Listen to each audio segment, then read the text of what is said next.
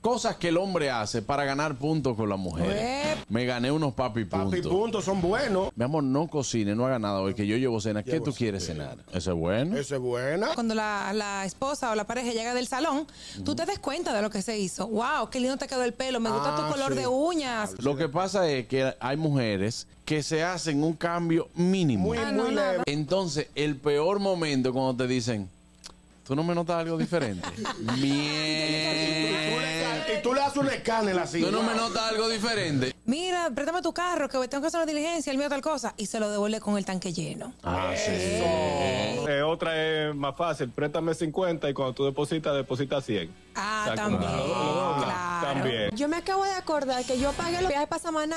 Leandro, ¿Tú sabes cuál es un papi punto bueno? Y es muy sencillo. Simple. Dejar el último chin de la comida. Ay, sí. El que te deja la No, última ruedita de en mi- salami te En mi ama. caso es partir el aguacate por mitad, mitad y mitad. Si es diferente, se fue a pique todo. Por ejemplo, ella sale en la tarde, cuando regresa, que tenemos un compromiso, encuentra a los niños bañados y cambiados por un servidor. Ay, sí. Estamos listos. Cuando en medio del día, en medio de la nada, te escriben así un mensaje como tengo ganas de verte. Claro. Eso es muy bonito. Mira cómo tú me tienes. Tú me tienes ya eso de- Mira eso cómo es tú me tigueraje, tienes. eso es tigueraje. El gusto, el gusto de las 12.